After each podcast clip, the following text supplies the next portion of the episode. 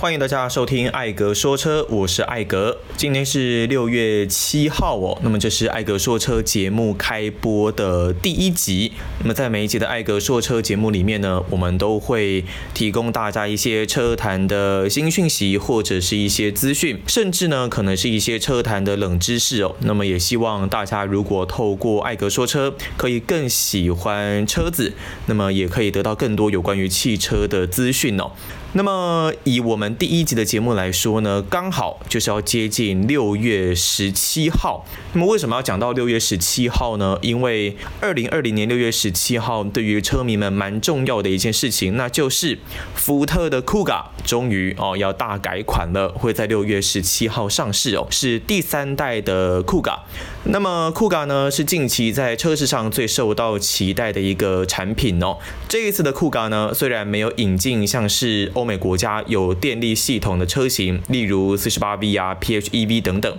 但这一次的酷咖依然有四种的车型编程，那分别是九十八点九万的 EcoBoost 一八零时尚型，一百零六点九万的 EcoBoost 旗舰型，一百一十六点九万的 EcoBoost 二五零旗舰型，还有一百一十九点九万的 EcoBoost 二五零 ST Line 的顶规车型。那么一八零系列的车型呢，在引擎形式方面都是一点五升涡轮的三缸引擎哦，一百八十匹的马力；二五零系列则是二点零升的涡轮四缸引擎，那么在马力方面可以达到两百五十匹。不过呢，不管你是哪一种车型哦，它全部都是八速的手自排变速箱，安全配备 Level Two 的 Co-Pilot 三六零，它没有什么贵贱之分啦，没有所谓的呃比较便宜啊，你的命就比较不值钱。安全配备全部都是给好给满，包括了全速域的 ACC、FCW、AEB、LDW、LKA，以及车道至中维持 BSM、RCTA，后方雷达还有倒车显影也全部都给你给好给满哦，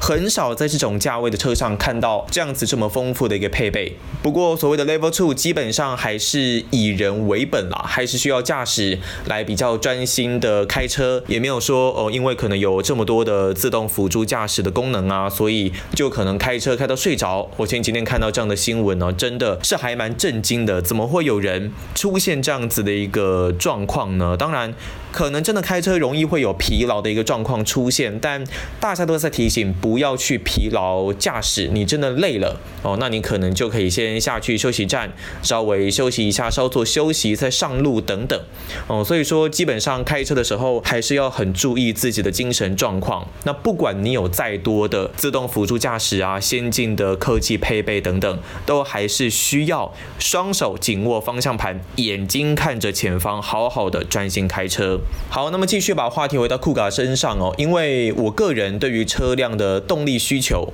还有整个车辆的平衡度还蛮要求的，所以呢，每一次看到新车，自然都会在动力方面稍微多注意一下。以酷咖来说，动力呢一直都不是他们的弱项。那么这一次的酷咖采用全新世代的小排量涡轮引擎，你看1.5升跟2.0升都是很省税金的排量，而且180匹跟250匹的马力也完全不输给。同级距这种同价位的车款吧，甚至可以说是直接打趴了一票的对手哦。不过这一次柴油的 TDCI 车型是已经被取消掉了。那么这一次的四种车型里面呢，最受到大家瞩目的绝对就是顶规的 ST Line 哦。不管你是在酷咖还是在 Focus 上面看到 ST Line，基本上。就是跟性能哦会产生联想。那这一次的 ST Line 车型呢，除了有两百五十匹，前面提过非常强劲的马力之外，扭力也达到三十八点七公斤米哦。国产的修旅车真的。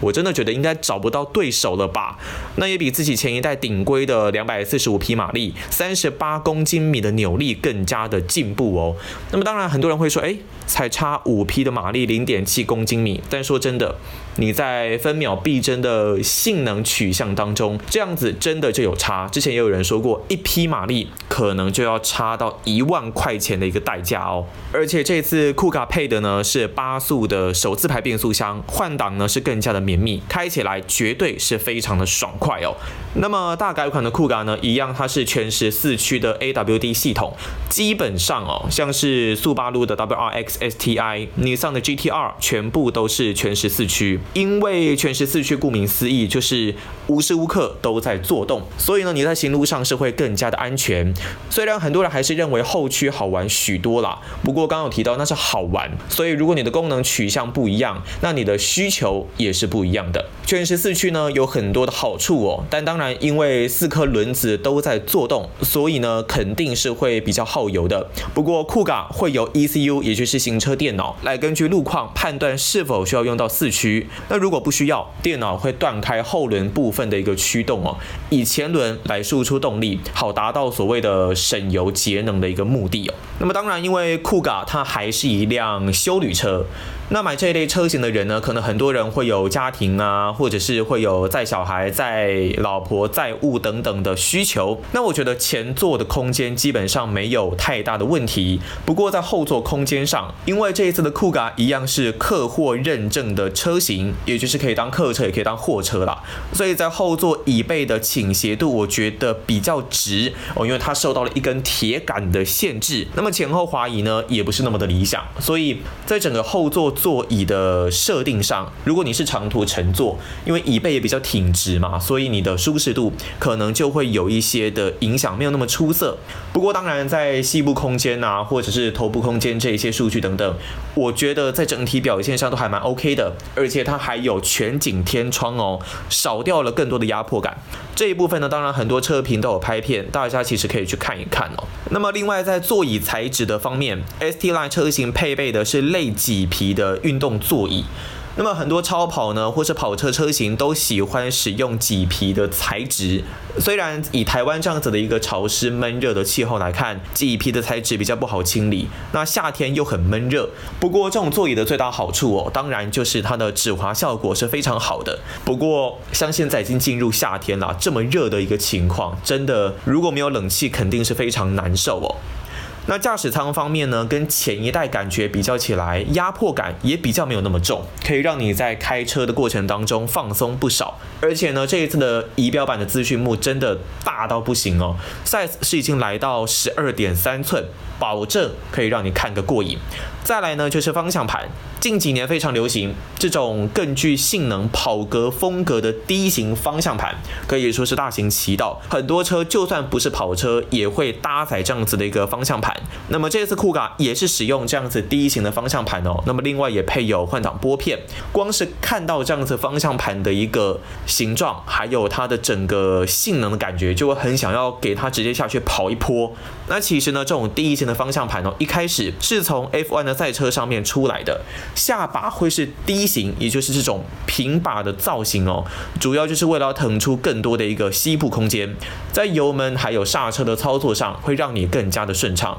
不过，其实因为我到目前为止所开的车都是传统的圆形方向盘啦，所以虽然 D 型方向盘是很帅没错，但是我也没有感觉到有太大的差异等等，可能因为我开的不够快吧。那在内装的科技配备呢，这一次的酷咖它配备了八寸的悬浮式 LCD 触控荧幕，那么另外当然还有 Apple CarPlay、Android Auto，另外还有原厂的中文卫星导航。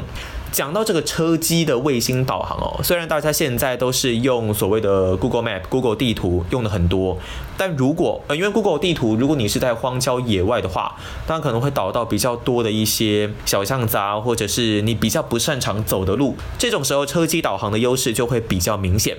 呃，那么另外呢，还有音乐的串流以及蓝牙。那空调方面是左右独立的双区恒温空调，后座也有冷气出风口。虽然我真的搞不太懂左右双区的意义啦，你前座的空间又不是说多大，那你左右分成这样子双区，我是不知道到底是有多大的一个作用。不过可能还是有细微一点点差异啦，因为我现在开的车其实也是这样子的一个设定哦。好，那么另外呢，包括了像是 QI 的手机无线充电啊，还有抬头显示器。另外音响则是 BNO 的音响，音质算是还蛮不错的哦。讲到刚刚那个抬头显示器哦，这一次的大改款的酷咖，你的抬头显示器是可以用方向盘上面的按键去做切换，要不要显示？那当然，如果因为我觉得有抬头显示器的话，你在整个行车的过程中。不用把眼睛移的那么下面来看仪表板，所以相对的可以提升些许的安全性。那当然，在整个行车的过程当中呢，现代的车辆在充电配置方面是非常重要的。酷卡也没有少啦，前座是一个 USB 跟一个 Type C 接口。那我是认为 USB 可以多一些啦，毕竟前一代的前座有两个的 USB，我觉得，比方说驾驶副驾都可以用。一个的 USB 口，那这一次如果你们两个人都是 USB 的充电接头，那可能就必须要牺牲其中一个人哦。后座方面，冷气出风口的下方则是有一个 USB，一个 Type C 哦。那以后行李箱的空间来说呢，这一次的酷卡当然有进步，那么也提供了脚踢式的感应后尾门，后行李箱有配置座椅倾倒的快拆的拉杆，你只要拉这一根的拉杆一拉，那么后座就可以倒平，就不需要特别跑到后座哦，再去把它拉下来啊，这样的设计确实啦，在使用上真的是会比较方便。那我认为，基本上现在的酷卡越来越接近所谓的跑旅车型哦。跑旅这两个字在近几年算是还蛮当红的词汇哦。那这次的酷卡呢，在换上了全新的 C2 底盘之后，它的空间就获得了更大的解放，包括了车长加长了八十五 mm，车宽加宽了四十四 mm，轴距呃加大了二十 mm，都是放大的一个 size。但是呢，虽然整个车格放大，不过它的车高哦，跟这种性能有关的车高是下降了十七 mm，车重也减低了不少。那么搭配上更倾斜的后挡风玻璃，还有更低的车顶线条，尤其是它的 A 柱是更加倾斜的，这种比较低趴的姿态哦，是非常具有侵略性的，而且也更有所谓跑旅的风范。那么当然，这一次的酷咖呢，还有一个特色哦，就是它的全车的外观，你找不到什么防刮材质，你就不用担心说，因为长期的使用，那么导致防刮材质变质的问题。虽然有人会认为，诶，防刮材质的变少，好像在整个户外这种修旅车代表的户外冒险的精神，好像比较少了一点点。但是也一样，老话一句啦，就是各取所需哦。这一次的酷咖。全车呃外观没有防刮材质，轮拱也是同色的一个设计，算是这一次它大改款的一大特色。那么在车体刚性方面呢，这一部分一直以来其实都不是酷狗的粉丝需要担心的问题哦。网络上有一狗票的车体刚性的安全系数可以给大家参考，但有些人就会担心说，哎。车体这么硬哦，刚性这么好，是不是车重可能会重了许多呢？前面有提到这一次的酷咖在整个车重是下降的，那为什么会下降呢？因为它针对悬吊系统的下臂、引擎盖的材质全部都改采铝合金的方式，让车体的轻量化能够达到，那么刚性也是能够兼具的，这样子应该可以减轻超过五十公斤左右的一个重量哦。那么讲到悬吊系统呢，就要来提一提这一次酷咖的悬吊系统。它以 C2 的底盘搭配四轮的独立悬吊，前悬吊是麦花臣加前防倾杆，后悬吊则是多连杆加后防倾杆哦。已经不是大家避之唯恐不及的扭力梁啦！哇，扭力梁事件就这样子，终于可以让它随风而去啊！那这样子的设定呢，不止让你跑得更爽，而且舒适度也不会太差。如果你是一家之主呢，是个超级老爸，不止偶尔可以享受一下跑跑的快感。那如果你在老婆出门的时候，也不会被嫌到要闹家庭革命哦。虽然呢，以顶规的 ST Line 来说，因为强劲的马力跟扭力，你有时候在在刚开始接触到这一辆车的时候，在适应上可能是需要一些时间。但如果你能够在刹车、油门、方向盘之间找到一个平衡点，还有所谓的就是开习惯就好了。那么整辆车开起来呢，还是可以同时兼顾热血跟舒适哦。在这一次酷咖的配胎呢，跟现行的旗舰车款一样，都是搭配十九寸的轮胎，详细的规格呢是二二五五五 R 十九。久，不过这次跟过去不一样，它已经全面替换为倍耐力的 Scorpion Vert 四季胎。但如果你对这一套胎不是很满意，原厂也提供了升级的选项，你可以加价升级为马牌 Continental Premium Contact Six 的轮胎。那虽然不是顶尖性能，但是也已经差不多，已经没有差太多了啦。那如果你这样子还是不满意，那么其实你就可以选择再到外面去做升级哦。整体而言呢，以这样的价格来说，大改款的酷狗，我认为 CP 值真的很不错。错外形呢，甚至跟保时捷的 Macan 有一些类似哦。当然，呃，就是外形啦。那同期对手像是 RAV4、CX5 等等都是严阵以待哦。不过当然也因为客货认证的关系，导致这次的酷卡后座机能的牺牲确实真的是比较可惜的一个部分。那如果你对于后座机能非常要求，可能就必须要有所取舍。那么另外，其实每一次福特的车款出来后，其实最担心的都不是车子本身的问题哦，而是原厂的后勤能力。有一些东西呢，真的不是被开坏，而是被修坏的。那么像是福特 Ranger 时速的变速箱灾情，现在就不太知道该怎么解决哦。那原厂技师的能力也不断被网友质疑。